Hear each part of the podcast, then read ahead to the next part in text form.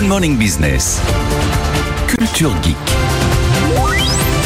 Et avec vous, Anthony, on va voir à quoi ressemblera le, policier de demain, puisqu'il y avait le salon cette semaine Millipol, hein, dédié évidemment à la sécurité, aux forces de sécurité. Il y a les JO qui se profilent. Alors, euh, le, policier et le gendarme du futur, c'est quoi? Alors il y a beaucoup d'innovations effectivement sur la sécurisation des grands événements, sur euh, comment aussi gérer euh, des manifestants violents de manière efficace, toute une réflexion sur ce qu'on appelle les armes non létales, c'est-à-dire qui permettent de neutraliser mais sans blesser lourdement ou tuer les personnes.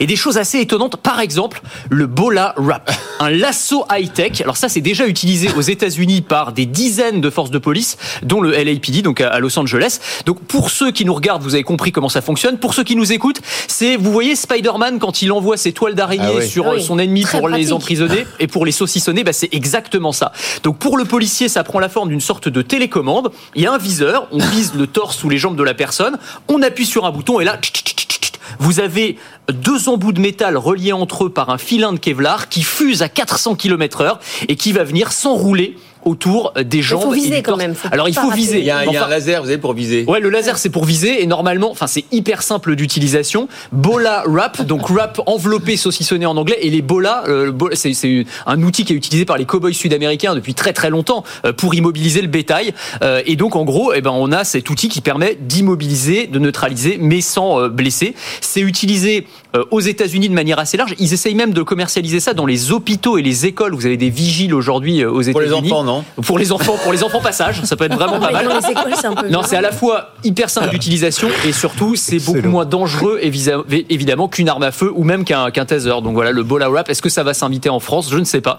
mais en tout cas ça existe déjà. On parle d'armes intelligentes. Qu'est-ce que ça veut dire? Alors arme intelligente, ça peut prendre plusieurs formes, mais ça va être par exemple des LBD ou des flashballs qui empêchent de viser la tête d'une personne. C'est-à-dire qu'en fait, dans cette arme, euh, alors là c'est notamment un modèle belge qui a été euh, présenté euh, à l'occasion du Millipol, il y a un viseur électronique qui va analyser, détecter la silhouette de la personne, détecter son visage.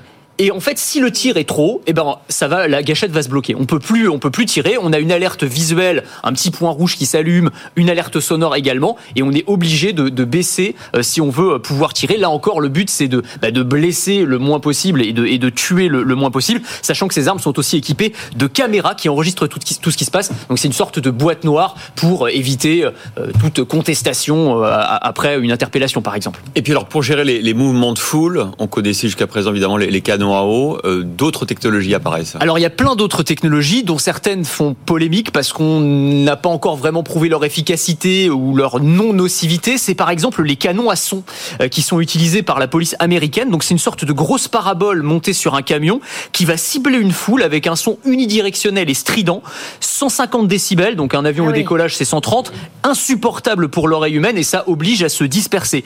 Et il y a un autre outil alors qui est encore pire si l'on peut dire, c'est l'Active Denial System qui est une arme en phase de test depuis plusieurs années. C'est en fait une sorte de rayon de douleur. C'est un rayon qui va cibler une personne, qui va lui donner des douleurs intenses. Alors ça ne blesse pas visiblement, mais ça fait très très mal. On a une sensation de brûlure en fait très très forte. Donc ça vous oblige à arrêter ce que vous êtes en train de faire euh, globalement. Et après on s'arrête. Voilà. Donc là aussi, il y a, y a toute, il y a, enfin il y a, il y a beaucoup de débats en tout cas autour de ce qu'on appelle ces, ces armes non létales, dont certaines sont, sont efficaces, dont d'autres sont en phase de test. Mais en tout cas, ça pourrait faire partie d'ici quelques années de l'arsenal de nos forces de l'ordre.